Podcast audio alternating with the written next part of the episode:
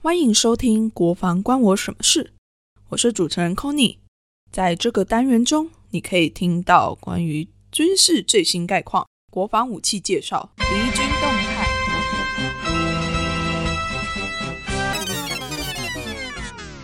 才怪！在这里，你会听到和以往军事讨论完全不同的声音和观点。如果你原本一点都没有在关心国防，这个单元会让你发现，原来国防离你那么近。如果你原本就会关心国防，也有些了解军事议题，这个单元将会让你发现，原来国防也可以这样讨论啊！好了，话不多说，就让我们一起听听看，到底国防关我什么事吧。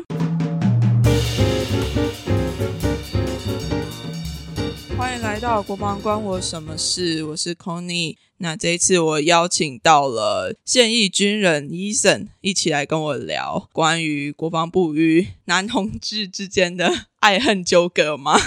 啊，欢迎 Eason！嗨，各位听众 c o n y 大家好，我是 Eason。好，那在节目一开始，我就要照惯例来问一下，我一开始都会问的三个问题。第一个问题就是，医生，你觉得如果你将国防部拟人化的话，你觉得他会是什么样子？嗯，其实我刚刚想了一下这一题，诶，把国防部拟人化，我一开始就是没有什么画面，然后后来刚刚有说可以把国防部不一定是想成人嘛，也可以想成某个物品或者是动物。我想说，哦，那其实如果是动物的话，我就会直接想到台湾黑熊。台湾黑熊吗？对，感觉是非常的强壮，然后可以那个打败很多东西这样子。嗯，可是后来又觉得说，嗯，可是好，台湾黑熊好像有一点就是不够。武器精良之类，就是他比较 有点稍显笨重的感觉，有点有点就是原始这样。那我觉得其实最近国军的武器也都还蛮强的啊，就是有些新的武器进来，然后也有做一些那个国防自主的国建国造啊，或国际国造这一些的。嗯，所以然后想说，嗯，然后我就想，那我想把它变忍的话，好像就想要说它是一个，就是一个很壮很壮的那个。像肯德基爷爷这样子，对，我是没有看过肯德基爷爷脱下衣服的样子。有有，就我记得看过一个那个国外的广告，就是一个那个好像是是那个吗？就是情人节的广告嘛，然后就是有个很帅的那个肯德基爷爷，就是在跳舞，然后跳一下就脱衣猛男把衣服全脱光。我想说哦，这样的画面好像还不错。嗯，然后就就是一个帅气新潮的肯德基爷爷，然后有带着很多那个厉害的新武器，这样子。帅气新潮的肯德基，好，这个很有画面，非常有。对，因为我觉得他还是有点老啦，嗯，对，不能有很年轻的形象。嗯嗯，确实是，就是国军也是非常有历史的一个单位。对，但我觉得肯德基爷爷是个帅气的形象。嗯嗯嗯，OK OK，好哦。那如果要说你最近一则有 follow 到关于国防或者是关于部队军队的新闻，会是什么？嗯，如果是讲最近的新闻，我觉得最热门应该就是那个乌俄战争嘛，因为我们现在在录的期间是大概三月份的时候，对对，就是刚爆发大概一个月前后而已，所以现在全世界就是都在关注乌俄战争的状况，然后我觉得那个也是让台湾的民众自己也是有点。既视感嘛，就觉得哦，好像乌克兰遇到俄罗斯，就像台湾遇到中共。但我觉得两边其实落差还是很大，因为毕竟我们这边有台湾海峡，对，然后两边的军力跟那个武器还有那个外交程度也都完全不一样。对，但是我觉得大家还是有那种危机的意识，所以我觉得最近比较有 follow，应该就是在讲乌俄战争的相关的一些新闻。嗯，对。然后因为我自己有在，我现在是研究生嘛，我在做研究是关于 podcast，然后我就有去了解一些关于我的研究主题的乌俄战争的 podcast 的一些。资料，然后就我之前看个很有趣的新闻，嗯，就是因为我的研究主题是在讲那种语音媒体。的部分，像以前在那个就是国民党嗯拨迁来台 之后，就是我们两岸之间其实一直都有一种就是呃新战广播的存在，就是隔着海峡互相怎么样，就是有点像现在南北韩，就是也是隔着一条就是那个线，然后互相有一些声音上面的往来这样，因为人不能互相接触嘛。对对，然后在这次的乌俄战争，我看到一个很有趣的状况，就是因为俄罗斯它现在通过了那个类似。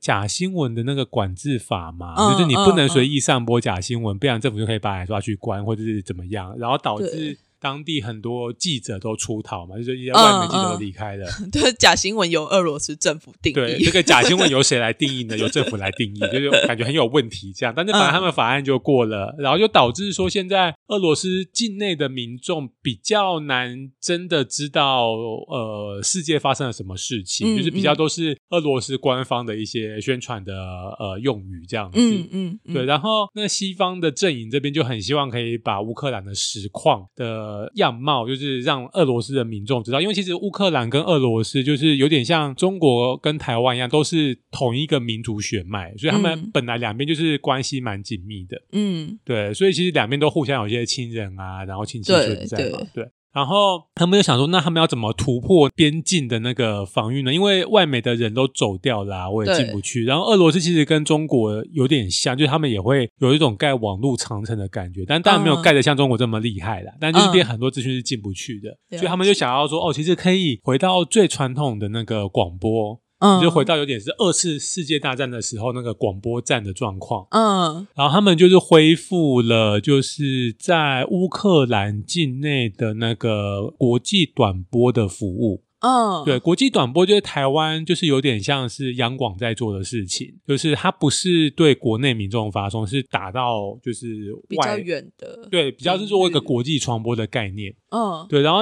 只要是它没有地形的阻隔，其实都可以就是打得非常的远。对，像我有听说过，之前就是我们有在打那种国际短波的那种电台啊，他们因为广播电台都会收到那种听众回信嘛，对，然后他们就跟我说，他们说过最远的听众来信是来自冰岛，对，冰。岛也太远了吧，超远，所以其实那个国际短波它是可以传散到非常远的，然后它又不会有实质上那种网络的那个阻挡的问题。然后就是你也蛮难去干扰他的，嗯，对，所以后来我记得好像是 BBC 吗？对，好像是 BBC 吧，还是 CNN？应该 BBC，它就恢复了在乌克兰当地的那一个国际短波的服务，因为他们好像是在一九几零年代的时候就把它停播了，就觉得它的效益没有那么好。然后因为大家都用网络了嘛，所以比较少人听广播的。可是实际上在这种战争爆发的期间，它的那个价值还是很大。所以后来就看说，哦，好有趣哦。然后这个新闻还。连带引起一个非常有趣的活动，就是我看到，就是有美国的那个民众，嗯，就是他是一个好像是加州的律师吧，然后他就知道 BBC B.C. 这一个计划，然后他的确看到这个这个就是他们重启这个短波，然后也的确让俄罗斯的民众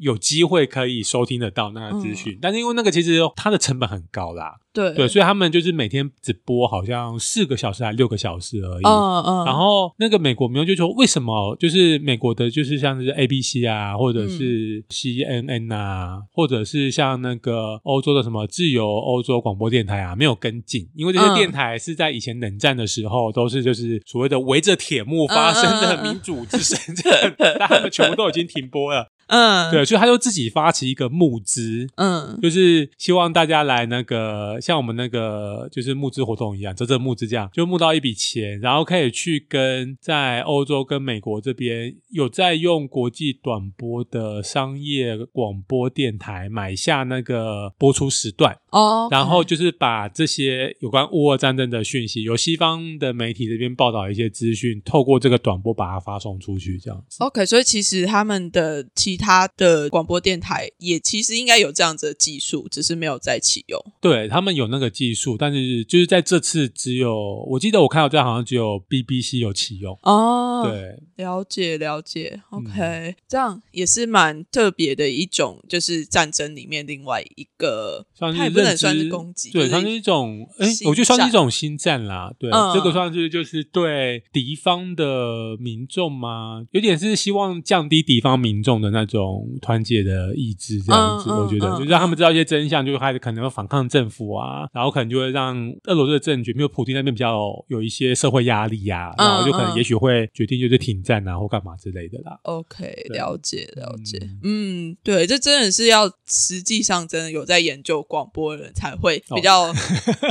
呃，focus 到的一个地方，对一个边边角角的，就是一个领域。对对对，因为大家可能都会比较关注在说，哎，他们又发射什么飞弹，他们又做了什么样比较硬实力上面的侵略。对，但其实软实力也是蛮多，因为像我知道我们自己的央广，就是因为我们的央广很特别，我们央广它好像有十四还十六个语言吧，嗯，所以它其中有一个其实是俄语哦。对，然后他们这次的乌俄战争，其实他们有就是播出就是所谓的战况这样子哦。对，然后我上次就看到他们有发一个新闻稿，就说哦，他们有收到来自乌克兰的回信。哦，就是当地的民众很感谢，就是我们的央广有帮忙，就是在世跟世界传递这件事情这样子。对，因为我们的央广也是靠短波来那个发送那个频道这样子。哦，了解。所以其实它也某一部分是有在进行一个对抗俄罗斯的反省战，对抗某种集权政府的一种就是攻势这样子。嗯嗯嗯，对，就像冷战时候围着铁幕国家那种感觉，我觉得，嗯，对啊，这个。还蛮特别的，我觉得能够知道这件事情还蛮棒的。嗯，对，因为我觉得广播大家比较就是离大家生活比较远，但它其实也是，我觉得他有蛮多有趣的东西。像我们现在录 podcast，也有人说是一种网络广播嘛。是啊，是啊，是啊，就有的人都会说：“哎，你在录广播？”我想说：“哦，对，我在录 podcast。”有点不知道怎么跟他解释。对，想说我要怎么解释 podcast 这样。对啊，好啊，那医生要不要稍微介绍一下你自己的背景？OK，我是职业军人嘛，然后我呃，我是在南部长大，然后后来就在台北读书，然后有一阵子也是回南部工作，但后来几乎都在北部生活的了。嗯嗯，对，然后目前在读研究所。嗯，对，然后刚刚就是说我的研究的议题的领域就是在讨论语音媒体跟军事国防的关系。对对 对，一样是边边角角的研究领域这样子，真的是这个。研究蛮辛苦的啦，因为人数确实没有像可能真的是。影视人那么对，不像社群媒体或者影视那么的主流。但我自己喜欢广播啦，然后我也喜欢 podcast，我觉得我觉得这蛮好玩的，是个有趣的题目。这样对，而且算是蛮新的一个潮流嘛。对啊，很担心他就是就起不来就死掉。我也有点担心，好好的活着。对啊，就希望可以更多人继续一起来听。应该是有啦，我记得去年听那个年会，就是 First Story 他们都有讲说，他们觉得每一年啊，台通也有讲，就是每一年的那个每个月的听众人数还是。稳定的成长中，对对，稳定小幅成长，但是应该是稳稳的，就是越来越多这样，就会可能速度还是会稍微慢一点点我在想，但至少是往上，我觉得这样很好。对，是，对。那同时也想要介绍医生另外一个身份是 人夫嘛？哦，对，我是人夫。对啊，那也是我今天想要聊的主题，就比较没有再继续聊广播的部分啊。虽然说相信你应该可以聊非常的多，对，我们可以讲很多。对对啊，但是今天我比较想要 focus 的就是在我微盘女孩比较专注的部分是关于性别跟。国防的这个部分，嗯，所以才会邀请医生来聊。那我那个时候知道医生的时候，才发现说，哎，他也有上那个 润南的哦，对，润南的润，对对。如果大家有兴趣，也可以去听医生跟他的老公老公，因为润南是我老公的好朋友，嗯，对，所以他说他有邀请我们上节目聊一聊我们的那个婚后生活，真的就还蛮有趣的。我自己有听，就是哦，听完之后才发现，哦，原来你就是那个医生，对，因为。毕竟我们可以躲在那个麦克风后面。对啊，所以大家也可以去听润南的润的关于医生的访谈，应该还蛮容易就找到了，因为没有什么军人去哦，对，蛮少 的。对啊，所以就是这一次还蛮荣幸能够邀请到医生的。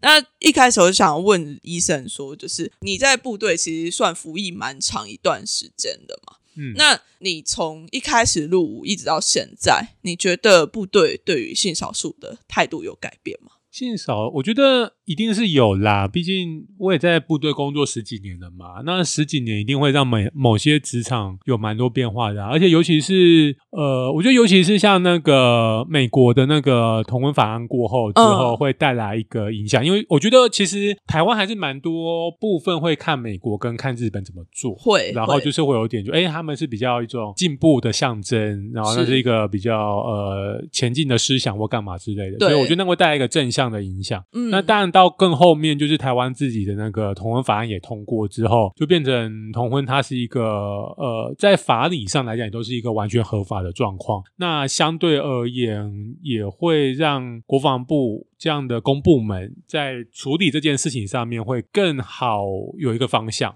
因为我觉得公部门是完全对完全依法做，就是法律怎么讲他就怎么做。对，那既然他法律都过了，他没有模糊空间嘛，所以就是很多部分就变得相对更单纯很多。嗯，对啊，而且我觉得像一个比较直接影响，就是像以前我们可能还是在小官的时候，因为副长嘛，都需要去讲一些什么军纪宣教啊，对啊，对啊，对啊，男女分际啊，然后那个一些就是关注一些。避免发生一些怎么样的事情嘛？可是后来我们就不太会是讲男女分际，嗯，我们就讲哦，我们要注意的那个是性别议题，这样子就是要注意，不只是男男，呃，不只是男女，还有男男跟女女这样子。嗯，可是我觉得是可能是你比较知道关于这些部分，就是我自己在比较基层那时候啦，就是可能几年、三年前、三四年前的时候，在一些比较基层的单位里面，还是会有包长，就是 讲出一些让我很傻眼的话，就是你们谁是男的，谁是女的这种。就是会让人家觉得，哎，你怎么会这样子问呢？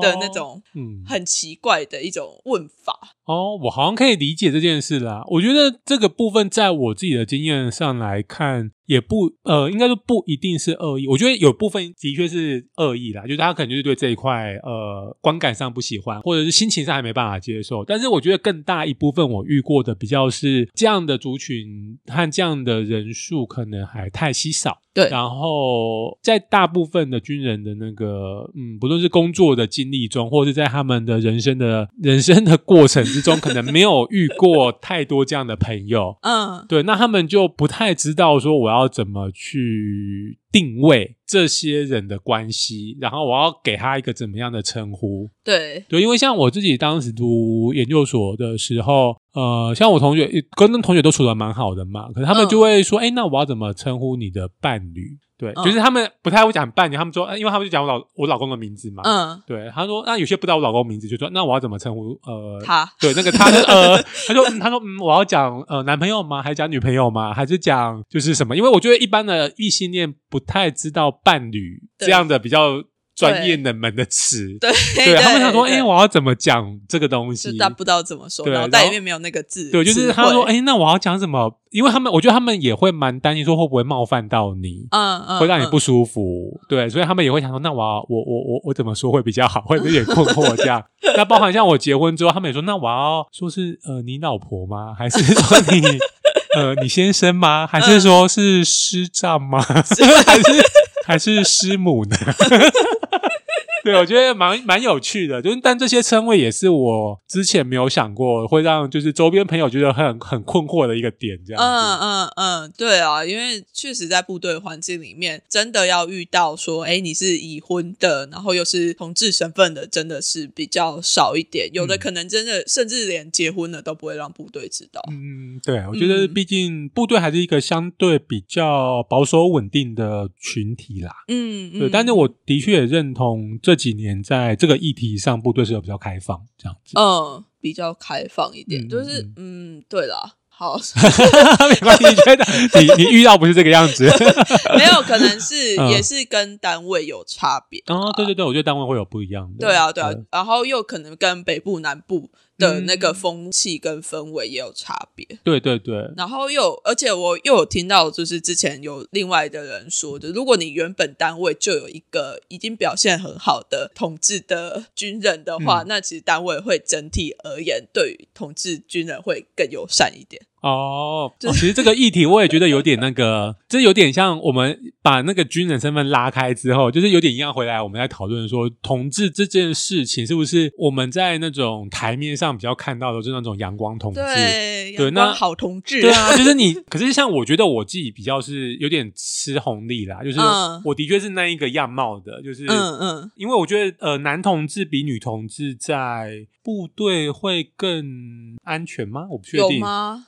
嗯，如果你不是阴柔那一方的话，哦哦，对啦，如果不是阴柔的那一方的话，确实是，对，感觉会比较没有那么多差别。对对对，感觉上好像是，嗯。呃，所以我自己会觉得，因为其实同志也是一般的民，也是一般人嘛，那当然人就是百百种啊，对啊，那当然大家会拿出来，就是希望你是个就是模范生嘛，对，就会觉得那只是同志的某个样貌。是啊，对啊，那我但我我也可以理解，因为现在就是还是比较早期的时候嘛，毕竟台湾的社运也是推了二十几年才让台湾同婚合法。对啊，那台湾同婚也刚合法而已，对，不可能就是期待说整个社会或者是像军中这样这么更保守谨慎的团体，嗯，可以那么快的完全理解这件事情。确实，对，那所以我觉得在一开始以阳光同志的这种呃形象，让其他对这个议题不熟的人比较能接受这个群体，我觉得是无可厚非。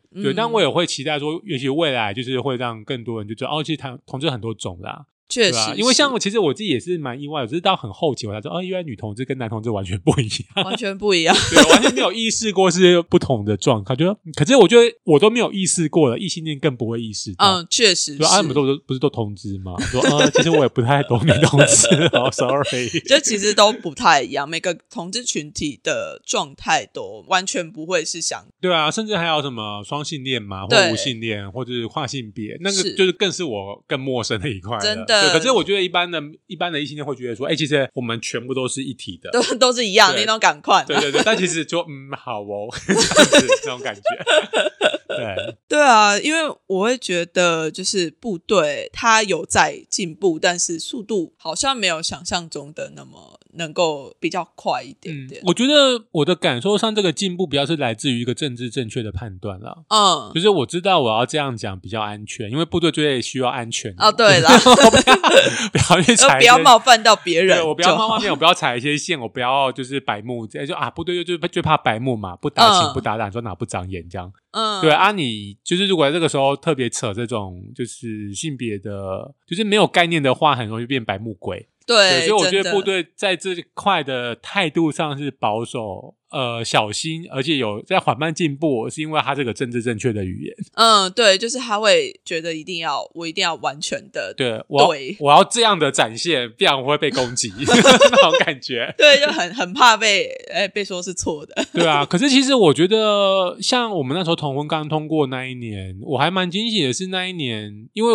国防部应该说各军司令部都会办那个联合婚礼。对对对对，然后那时候我们第一年。台湾刚通过的时候，就有三对军人，就是有上媒体说，就是他们有要报那个联合婚礼。嗯，我那时候其实蛮惊喜的，说哇，就各部会都还没有，就是国防部第一个就有这样，就好好惊讶。对啊，但是第一年后来不就后来没有啦，所以我觉得可能那时候国防部还没有准备好，说啊，怎么这么快就要面对这件事情？对，没有大家迫不及待要特迫不及待要结婚的这样。对啊，可能忍很久了，终于可以了。对啊，但第二年就有啦。第二年就像那个王毅嘛，还有另外一位好像是也是士官嘛，不太。没有是副校长，哦是副校长，是副校长。对，但就是两队都是女同志，所以就男同志还没有浮现出来。对，希望今年会有吧。希望啦。对啊，而且我觉得说他们在处理这个。联合婚礼的时候，那时候我觉得处理的蛮漂亮的。你说你是说国防部本体，还是说那个王毅本人？呃，没有，国防部，国防部他们在公布的时候，并没有特别公布说哦有同志版，而是直接放在所有的照片里面让大家去看。哦，为什么你觉得这样是还不错？因为我觉得是本来同志伴侣就跟异性伴侣没有什么不一样啊。那我们就是放着让大家去看，有这件事情，好像对于整个同志群体来说，我会觉得说，并不需要特别的去 mark 起来，说哦有同志伴侣哦，有同志伴侣在敲锣打鼓，而是让大家去看见说，哎，他们就是一样的。但是因为这一次是第一次有同志伴侣参加，所以大家在找到之后，就会特别的感觉到很惊。惊喜的那种感受哦，然后这样哎，这个点我都反而没有想过。不过我我觉得从你的观点，我就可以理解跟认同啦。就是的确不需要把同志族群在特别变成一个像珍奇异兽般的就会展演出来。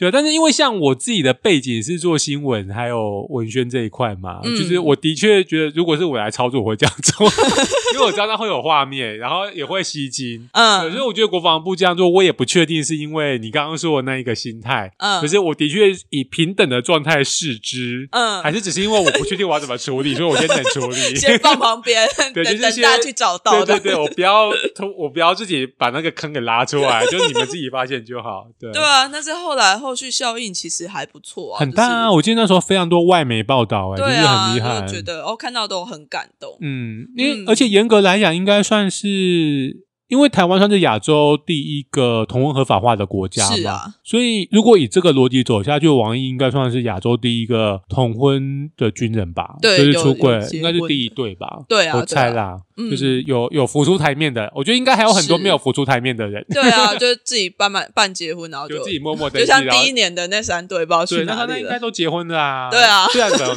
不然怎么能报联合婚礼？是啊，但是很好奇他们去哪？为什么？对，希望你们听到我们节目可以来，就是大家来宾，我很好奇你们的故事。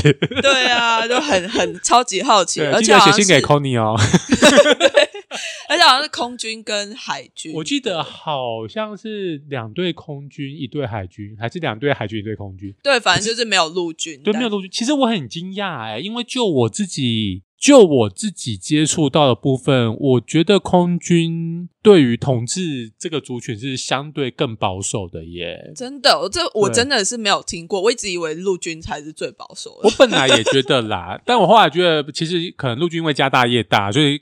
看过更多奇怪的就是状况，所以可能心胸比较开阔。对，因为我本来，因为我本来。以为可能最 open 的应该是海军，对，就感觉他们就是每天跟大海相处，而且有很多都是去那个呃什么蹲，对，就蹲木啊，感觉看过很多东西，所以我那时候自己想象，就是在我一个无知的跟人想象，就是海军应该是最 open 的，然后感觉空军就是很很现代化，对啊，就是要开战斗机，你的脑袋应该很新颖吧，感觉上，然后陆军就是可能一直都是土八路嘛，可能不能把手。但是后来我自己就是自己接触，我反而觉得好像是陆军对这块议题相对可能更 open，就是更可以去谈。这样子，然后空军超级保守，哎，真的，对，真的是出乎我的意料。对就是包含我自己认识的朋友，或者是像我之前有看到一本那个硕论，就是呃，世新的性别，因为台湾没几间性别所了嘛，对，就是世新性别所算很有名。对，然后去年还前年有一本硕论是讲一个彩虹战士的故事，对，那本书非常的精彩，就是推荐大家去看，就是可以把它当做一本故事书一样，因为那个研究生是一个。老师他的文笔非常的好，嗯，对，就是不像一般我们看都看不懂的学术论文，他这里面有非常多的，就是彩虹战士的个人故事，就是非常的精彩。然后里面就有提到说，最后他有访到九位还是几位啊？忘点忘完蛋了，就是九位九位在彩虹战士吧，我印象中。对。然后他说他最大的遗憾就是他没有成功的邀约到任何一位空军的代表。哎。竟然对我印象中是这样，但是他其实我记得他有涵盖到很广泛的族群面向，就是有陆军、海军、后备、宪兵的样子，嗯，然后还有男同志、女同志、跨性别，对啊，对，所以我觉得他能找到的那个就是样貌已经非常非常多元了，是，但是他里面自己有陈述过，在他寻找这些样本过程中，发现空军是一个非常非常非常非常保守的群体，然后那个就是他其实他有约到一个。嗯，对，但后来就是没有，本来有约成，但后来因为一些关系，所以就延，然后后来就是留局了这样子。对，然后他后来觉得非常非常可惜，就是他觉得可能对方也是有受到一些担心啊，就是部队的一些压力之类的这样子。对，部队会对这种这种，就是我觉得应该不是部队真的知道他要去放，就是他自己担心说会被知道，对，因为毕竟我们我觉得军人最最容易从一些那个蛛丝马迹推测出某个人的身份。说哎，这个人待过这个单位，哎，他现在服役十三年，所以他是少校吗？哎，十三岁三，然后少校待过这个单位，嗯，然后他是正在吗？马上推出是谁？对啊，对，所以我猜他可能是担心这样被推出，是因为那个研究人员是有把所有人，除了王毅之外，因为他自己愿意揭露他所有身份，对，其他人都是有点匿名处理这样子。嗯嗯嗯，对对啊，那蛮可惜的，但是。我真的没有想到，我一直以为就是陆军就是 脑袋非常的硬，非常的。不过你看，因为像第二年后来结婚的两对女同志军人伴侣都是王一上宪兵啦，对啊，和宪兵也在陆军大陆军范围 内，对，全部都在陆军。对，然后另外一位他就是纯陆军吧？对对对，他是陆军。对啊，嗯，所以如果以结果论来看，反而是陆军的 拔得头筹这样。好，这样好像也是啦。嗯，那你自己算是在，因为你刚刚有提到嘛，就是哎，可能大家都会疑惑要怎么称呼你的另外一半，所以算是公开出轨的嘛。对啊，我现在嘛在部队嘛，对，我觉得没有特别去讲，但是比较熟的人大概知道吧，应该是这样。嗯，所以都会大概聊一下，聊一下，就是大概聊一下他有想要跟你。聊这这块的话，对，如果有如果他愿意，如果他有想要聊的话，那因为其实我觉得我平常距离感是也是蛮大的，所以他可能也不会主动跟我聊，就不想跟聊这些东西，所以我就冷冷的对待他说什么？你说什么？对，但是会聊的，我觉得都还蛮蛮不错的。嗯嗯嗯，那你有遇到一些比较特别的反应吗？特别的反应吗？就是说，哎，他听到你可能是跟，就是你的伴侣是男性之后，他就会说，怎么会？就是哦，我想一下哦，我觉得好像没怎么在我面前表现出来，因为他们都自己经历过那个震惊期之后才过来找我，因为一定不是。哎，就是军队，就是跟那种很多那种八卦小团队一样嘛。你一定不会是当面告诉他，他才知道。他一定是已经听到别人在说了，他就早就知道，只是当面跟你确认或者当面跟你聊这样而已。嗯，那他们都怎么跟你确认啊？因为我之前有遇过，我自己的状况是，就是他们变成说有一种用在讲八卦的方式，就像有一个学长，他是我很不熟的人，他就来跟我说，哎。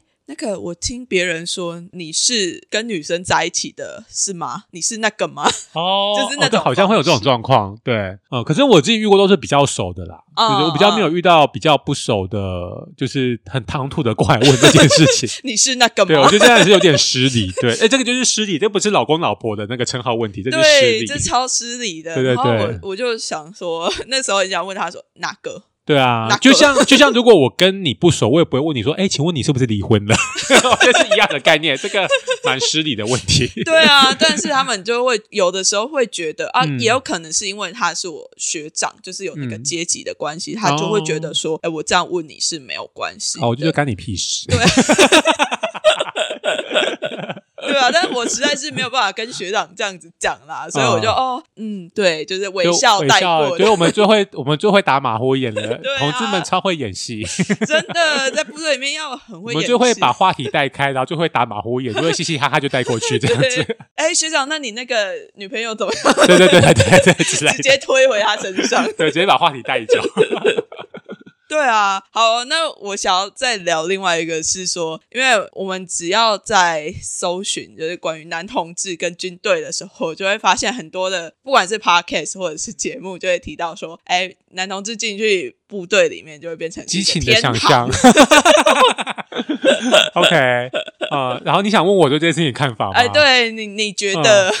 我觉得就是以单纯的理性上的说法来说，他那个说法我觉得是合理的啦。哎，主要是合理的，毕竟。就是回到数学的面向，啊，部队有百分之八十以上的都是男生啊。对啊，对啊，对啊。那在这个男性比例如此高的氛围，你当然遇到天才或者是帅哥的机会比较高嘛。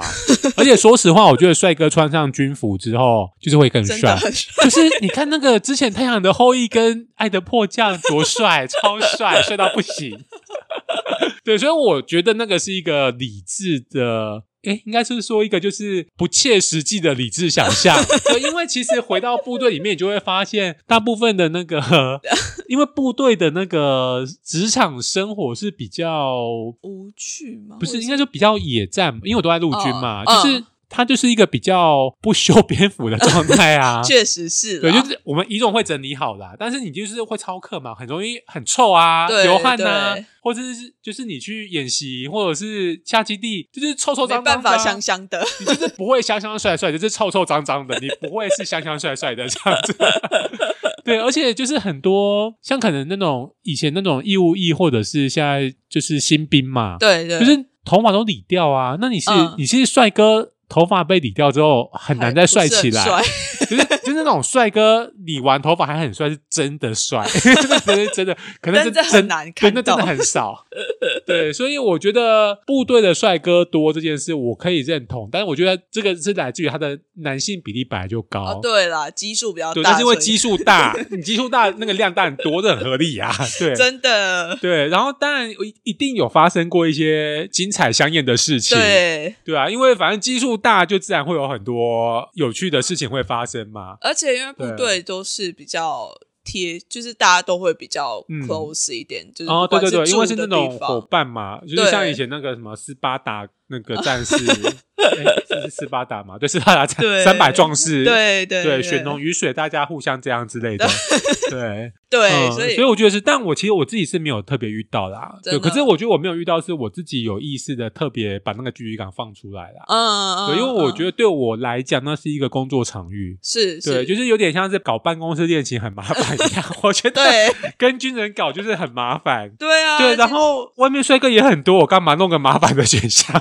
对，我想要问一下，就是是不是军人？就我是说，同志伴侣会比较偏向不要找部队里面的人？你的资料库里面，你说就我自己认识的吗？对啊，我想想哦，就我自己认识的同志伴侣，然后其中一方是军人的话。对啊，另外一方好像都不是军人呢。我想一下，对啊，对我认识的大部分都不是啦，就是有的话也是其中一方就是也退伍了这样子。嗯嗯，对，好像我手边有认识两个都是军人的吗？呃，好像我自己好像没有，可能我自己的资料库也太小了啦。就是我也是一个自己的小小的生活圈这样。对啊，对，好像没有诶，很少就会发现。我之前在想的时候才发现，说哎，军人同志。军人好像比较少，这反而跟那个异性恋伴侣比较不一样，因为异性恋还蛮多，就是两个都军人结婚的，对，因为好像比较可以理解彼此的那个工作生活形态哈。是啊，但是同志军人就比较少一点点。我自己的，我觉得可能可能是因为光是同志伴侣这件事情，哎，应该说。军职的同志伴侣就人太少，对，我不足以 不足以再就是光是这个都找不到了，更不用再说就是里面还要再分什么了。对，就是就是能够挑的人已经。因为说实话，我自己家手边数一数，我认识的大概也是一只手就数得完，就两只啊两只手啦，两只手数得完吧，也也没有那么多啦。对，说实话也没有那么多，我没有认识那么多。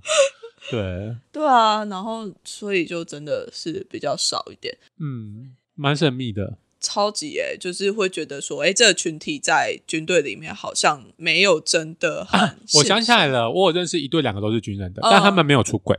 哦嗯，没有出轨。对，应该是没有，连连办公室的人都不知道那。好像好像是这样子。天哪，这藏的很辛苦。可是因为他们是不同单位哦，不同单位蛮远的，就是同军，然后不同单位。好像是啦，我印象中，就我我觉得他伴侣不是那么少。我是有看过不同军种。哦，OK，对不同军种的，好像比较可以理解一点点，就是可能。我我遇过这种好像比较多是那种可能在新训的时候刚好一起一起那个，因为新训最后就会分发嘛，对啊对啊，对，然后就会分到不同单位这样认识的。我我遇过比较是这种状况的。哦，可是如果从新训一直能够一直在一起到后面，也是也蛮厉害的。对，我觉得也蛮好的。我有我有认识。一对就是因为有有这样，然后后来也就是他们也是结婚的。嗯，我可以补充一个，就是你刚刚说那个，就是有没有军中的同事或是那个同学来问我？嗯，对，哎呦，其实我有个比较深刻的印象，就是我是跟一个同，可是我去跟他讲，就是跟一个同学讲，嗯，对，因为那是大学蛮好的朋友啦。对，就是那种有点是就是死党那种，然后也会一起去泡汤啊，然后就是 body body 那种，brother，哎对。对。可是因为我一直没有跟他讲我是同志，嗯嗯嗯，然后他也一直觉得我可能我应该是有女朋友，就就有有交往的对象的，嗯嗯，对他他知道应该他以为是女朋友，对，因为他他知道都有一个相处的对象，对，他 somebody there，对对对，somebody，他可能觉得是女生这样，因为他有问过我，我也说他说是女生，嗯，因为那时候我也还没打算要跟大家出柜，嗯，对。但后来就是我决定要出柜之后，就是反而是最难跟他讲。哦哦，对啊，所以我讲说，哎，最近的人，最近的，然后好像就是人家都知道，他还不知道，嗯，讲不出口，对，讲不出口，好尴尬的，天哪，压力很大。嗯，然后后来就是好不容易就跟他讲了，结果他说，哦，这样哦，OK 啊，OK 啊。我说哇，好意难哦，轻描淡写。对，然后他说，哦，当时当时我就说，可是这我我就说啊，可能我觉得很抱歉，因为之前就是有人在问你，然后你还帮我就是挡或 cover。我说没有关系啊，因为反正我们是兄弟嘛。我说哇。难怪会有些人陷入那个意难忘，我觉得哇，好 man 哦！突然哦，哇，你好 man 哦，好笑哦。对对啊，有时候啊，所以他并没有说，哎，我早就知道了这种东西。他也没有，他就完全是一个是，反正你是我兄弟，所以你怎么讲我就信，我挺你。对，不管你说什么，反正因为我们是好朋友，所以我就挺你。嗯，最需要这种就是无条件相挺。对，但他当下的确很感动啊，说哇，真的哦，天哪，我怎么办呢？那种感觉，我要以身相许啊，没有，也没有，他他后来结婚了啦，对，吓死了。对啊，这印象还蛮深刻的。我觉得真的是，如果你要出柜的时候，反而是跟身边最近最 close 的那种朋友出柜的时候，如果获得好的回应的话，真的会超级的感动。对啊，因为其他人就觉得啊，反正又不熟，就随便啊，就随便没有差啦，这样子。嗯嗯，那我想要问，因为之前《举光原地》，我记得就是有拍过关于出现男同志的一幕单元剧，对单元剧的部分。然后后来我是听说，就是有什么反同的团体还是什么东西去抗议，后来就直接下架或者是什么？是下架吗？我记得好像是就是没有再放在那个。呃，YouTube 上面之类的，对啊，可是它都播完了，不是吗？对啊，可是都播完了，但是我就会觉得说，哎，为什么就是当部队想要有做出一些改变的时候，反而反弹的是外面的人吗？哦，反而对啊，你觉得为什么是外面的？可是他们不是无意不反吗？就是也是也是会到那个教育单位不是吗？对，但是我彩虹妈妈之类的，想要问的是说，因为你也是算是比较走政战体系的嘛，哦。那如果你自己在单位里面想要做这样子的事情，就是类似性平教育的事情，会有遇到比较多的阻力吗？不会啊，我们这么的会钻，同志不都是很会钻吗？我们当然会从缝里面夹带进去啊。所以比较就是哎，找到一些特别的。机会，然后去，因为我们本来就要做很多宣教嘛，然后我们本来就会做很多政精神教育或者政治教育嘛，所以其实你要你要怎么塞这个，蛮好塞的吧？真的吗？对啊，议题很好塞。像我自己举个例子，譬如说，像我之前我有带过那个军事训练营，嗯嗯嗯，对，就是四个月的那种弟兄，然后我是比较早期带的那一种，就是所以那个时候国防部的课程还没有那么模式化，就是有蛮大的一个时间比较是单位主观自行运用跟规划。因为那时候就是还是散在各单位，你定的太死，其实不太好处理。不像现在是全部在新训，对啊，那个是好处理的。那当时他们是会散到什么装甲兵单位啊、炮兵单位啊、机部单位，嗯，啊，每个单位的装备跟训练本来就不一样，所以我觉得他那时候规划主观用是一个蛮合理的状况。嗯，对啊，因为那时候我们单位刚好没有副营长，因为自己这些东西大部分是副营长在处理。嗯嗯嗯，对，然后那时候营长又请我帮忙带他们。哦，对，那我就。但以这样干部来讲，我们我我我可能对军事不会那么熟，但我就会带很多一些政战课程，对，然后带一些比较呃软性的概念，对。然后那时候我就想说，因为我那时候带到的那批，那我带到两批嗯军事训练役，然后他们都是那个大专兵，就是比较学历很好的那一种，就是很多是那种留美回来的，啊，然后台新教成一堆啊。然后有时候那个我看他爸爸名说，哎，这个爸爸的名字我怎么在报纸上看过？对，就是我刚好在那两批都是比较他们那个那一个年纪的那种所谓的精英分子，嗯嗯嗯，对，所以说我那时候想说，哇，这他们未来一定是台湾社会的那种啊，就是中间的一个主流的，就是会有影响力的人吧，我就想。就那时候我就想说，我希望他们可以在离开至少服完兵役四个月兵役之后，可以对国防、对军事至少不要是负面观感。嗯，对，那时候的我的目标就是哦，你们退我时候不要讨论国防部，然后。最好是可以支持国防支持军队，嗯嗯，这样那时候目标是这样，所以我就放了一整个系，我就规划一整个系列的课程出来，然后其中有一个系列就是安排一些讲师来帮他们上课，因为我那时候想象是说，我希望可以让他们理解说，其实军人是很多元的，对。然后军人的专业其实是很有很不同的，嗯，对，因为他们的军旅生活，说实话，就是只会遇到可能新训的班长，对啊，就一点，然后排长嘛，然后顶多到像我们单位那时候可能是呃战车的，那就是遇到装填手嘛，对，就是遇到的军人的样貌太单薄了，嗯嗯。对，但是其实军人是很多，军人就是个小型社会嘛。我们其实有，我们也有那个音乐音乐家嘛，像我们有那个乐团嘛，有有，就是乐不是乐团乐队，我们乐队嘛，对对。然后我们又有外交官嘛，像我们有武官，我们有记者嘛，就是像什么新闻青年日报或新闻社，对啊。然后其实就是其实社会上对应的那种工作都可以对应到军中来，是。所以我那时候比较想呈现说，就是军人。除了你们现在看到的样子，还有很多更不同的军人也在这个岗位上做很多事情。嗯，所以我邀请就是很多人过来，就是跟他们聊一下他们军旅做什么事情。嗯，就展现另外一种样貌给他们这样子。然后那时候我就有塞了一个就是军中同志的那个议题进去啊，那时候我就请王毅。唯一人选，对，好像很多地方都会找他去。对对对，因为就是真的公开出柜没有几个人，对啊，对啊，可以聊的也没有几个，就是因为聊你要聊的有内容嘛。对，然后王毅他自己有在热线那边受过一些教育，就是教育，所以说他其实讲东西很有料。嗯，对。然后那时候有一堂，就是我那时候每一个梯次我是安排八堂课，其实还蛮多的。然后他那一堂课讲完之后，就是一还有，因为我还要写那种回馈单，就是想我说反馈给那个讲师，嗯，讲师未来可以还可以调整一下内容干嘛之类的。然后就有那个军事训练啊弟兄，他就写说啊，他他们家有这样的状况，就是他姐姐也是同志，那他其实一直不知道怎么处理，因为就是妈妈跟姐姐关系很僵。但是听完那一场之后，他就说哦，原来我可以怎么做这样子，我觉得哦帮助很大。又有人说哦，他不知道军中已经这么开放了，就是可以聊这些议题。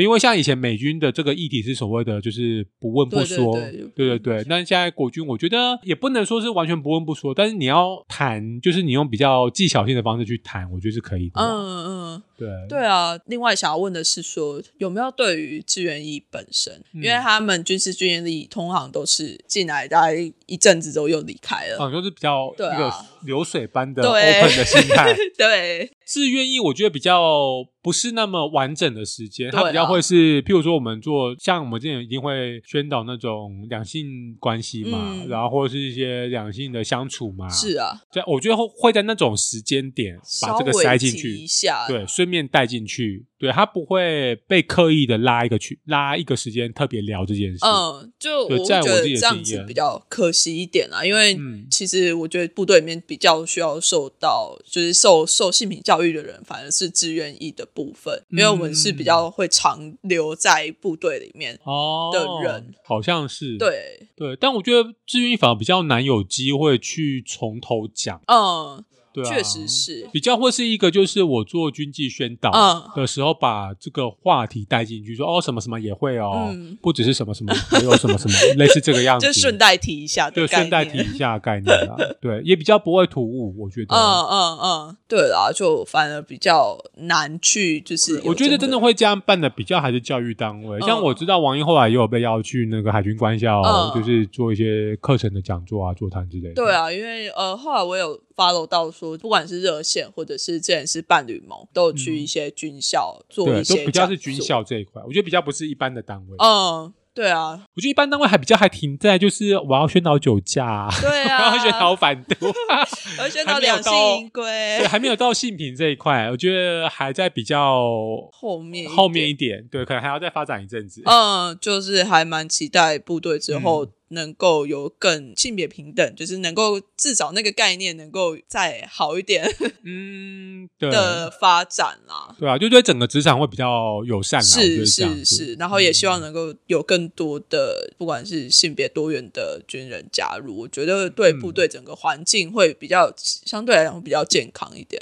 对啊，因为像其实我自己也没有遇过跨性，应该说我没有遇过跨性别的军人，嗯，很少。对，所以我也像我自己也会说，哎，如果有的话，我怎么跟他相处，我也不是很确定。嗯，对，然后就可以理解说，哦，那所以其实一般的那个异性恋不知道怎么跟同志军人相处，他也是，他可能就只是遇过我一个，他也是蛮困惑，说，哎，我要怎么跟他相处？嗯嗯，对，我觉得大家就是一定要遇到更多自己的那种人生，应该说日常生活真的有遇过，才会对这一块更开阔吧。嗯，对啊。啊，所以我就是一直都鼓励身边朋友去出轨。哦，好，就再说。对，真的让大家知道说，哎，有这些群体的存在啊。对啊，但因为我们还是很早期啦，就是能做多少算多少。真的，真的。那我们就期待国军能够变得更好。哦，太好了，耶！这是个光明的未来。对，还是要让大家有一个对国防事务有一种美好的想象。对啊，其实像我觉得我们的那个学校的，因为我们学校有那个心理心理社工所嘛，我记得他们也蛮多论文是研究这一块的。嗯，我印象中算是一个蛮大的比例了。对，对啊，所以它应该也不是一个完全销声匿迹的状况。确实是，就是。希望那些论文的研究结果能够慢慢的，我觉得它是必须要跟外界对流的。哦，就不是被锁在柜子里面，或者被锁在图书馆的某处。就是我有查，但是就是能够查到的数量好像不是那么多。或许我可以去查查看。你可以去我们学校图书馆，的硕论馆藏的去看一排，是我觉得是个是一块显学啊。呃，他会他会去那个吗？他会上那个硕博士？会啊，一定都会啊。哦，那那我可能还要再更缩小、精准一点的去搜关键字什么之类的。对啊，因为，让我知道那是一块蛮大的，嗯，因为它是蛮好、蛮有研究价值的嘛。就是它是一个蛮有趣的题目吧？我觉得。对啊，因为其实还没有太多的人真的去研究这一块，我们甚至不知道说，哎，大概有人就问我说，哎，你觉你知道？军中同志的比例大概是多少嘛？我想说，哎，这东西我不知道，我完全就是因为没有人去研究过这一块啊。嗯，对啊，那是那其实就就回来问说，那大概这个社会有多少比例人是同志一样？就是对啊，但是就相对比较难去，就是一样对比过来，就五趴到十趴这样就好了。我觉得是大概是这样吧。对，但是有可能在高点就到十五了，我觉得。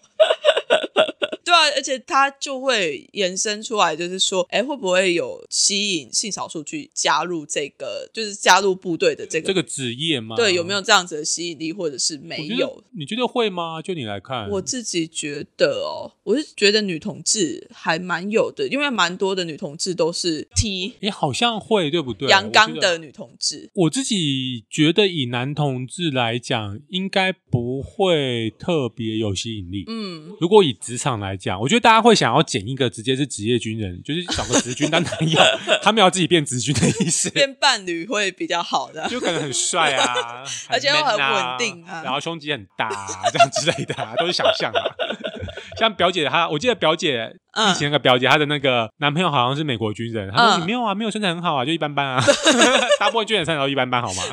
对啊，不要奇怪想象好吗？真的就是，可是女同志会吗？我蛮好奇这一块的。我确实是看过还蛮多比较阳刚的女同志是进去。军队当兵的哦，对啊，你有跟他们聊过吗？他们是因为这个原因吗？因为这个职场比较可以接纳这样的样貌，也没有，就是他们会比较倾向于，我也不知道为什么那个吸引力到底是什么，可能是他真的是工作稳定，然后又好像跟他的外貌，他他可能会比较像是一个潜意识的东西哦。对，但是我还没有非常仔细的去感觉说为什么他们会特别想要去选择当军人的这一块。那他在女同志的交友市场是个热门 top 首选吗？就是我说我跟我的女朋友是个职业军人，哇，这样吗？没有没有没有会这样吗？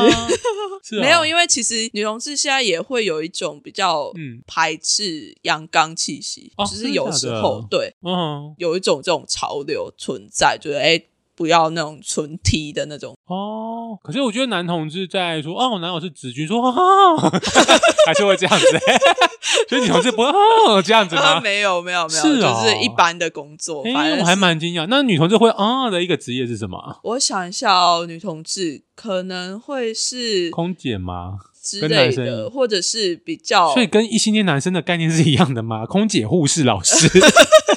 我觉得。相较于军人起来的话，那些职业的吸引力反而会比较高一点。真的哦，我很惊讶哎，我一直以为女军人是在女同志世界是个热门的、炙手可热的选择，所以其实不是，并没有哎，因为女同志的世界并没有那么喜欢阳刚的气息哦哦，男同志的世界好像比较缺一，所以女同志世界比较缺婆。对，我这样理解对吗？对对对，你答对了，就是一边过剩就对了。对，就是。两边，因为直军好像是补上一那个对缺口，可是那个直军的女生就是在 T 这边已经过剩了。对，哦，哎，这很有趣哎，哦，这样好像可以理解啦。对啊，就蛮有趣的，就是在性少数的里面也是会有自己的供需。对对，供需。所以男同志是男同志真的是吃了一个就是红利耶。对，我觉得女生应该很不平衡吧。哦，对呀，对，那真的是，因为我觉得像军警的男同志都是比较被定位在呃需求，就是大家会很想要，对对，就是攻方那边，我觉得现在攻一那边太少了，嗯，就是他们本身可能不是这个角色，但是一样会被画上那一个形象，嗯，对，因为可能就是军人的这个职业有帮他加成上去，对，嗯。嗯。哦，所以女生其实那边也是要一个比较温柔婉约的职业会比较受欢迎。呃，大概我的印象中感觉会比较是这样。那很竞争啊，因为那个职业也是一般的男生会竞争的 职业啊。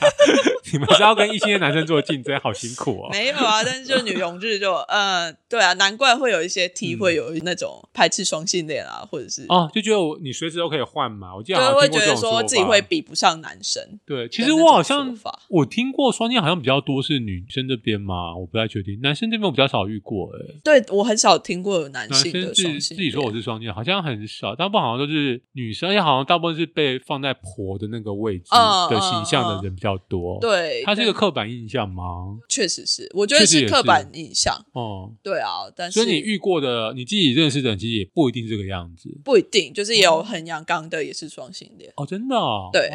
可是很阳刚的，是不是不好交男朋友？还是其实也不会？也不一定呢，就是一男有的没有在。你说像那个赖雅妍。嗯，超帅这样。对啊，他还是可以有他的市场，男性的粉丝也是会喜欢这样子的女生，好像可以理解啊。对啊，但整体好像还是男同志比较吃香哎，就是以君子来讲的话，对对，整体来讲，辛苦了。那我们今天就是用男同志，确实在部队里面好像比较吃香的感觉。哎，对，就是在那个供需，那是回来单纯的供需市场的问题。对对，供需市场比较吃香。对对对，但我也是长了见识啦。我说哦，原来就是很不一样哎，就是市场完全不一样。就是男同志，对，那也希望大家听完之后知道，其实男同志跟女同志也没有很认识彼此。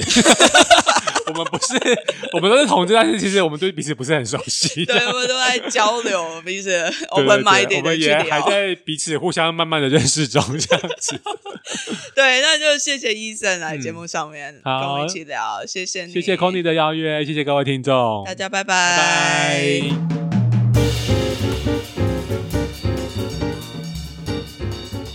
这一集不知道大家听得过不过瘾呢？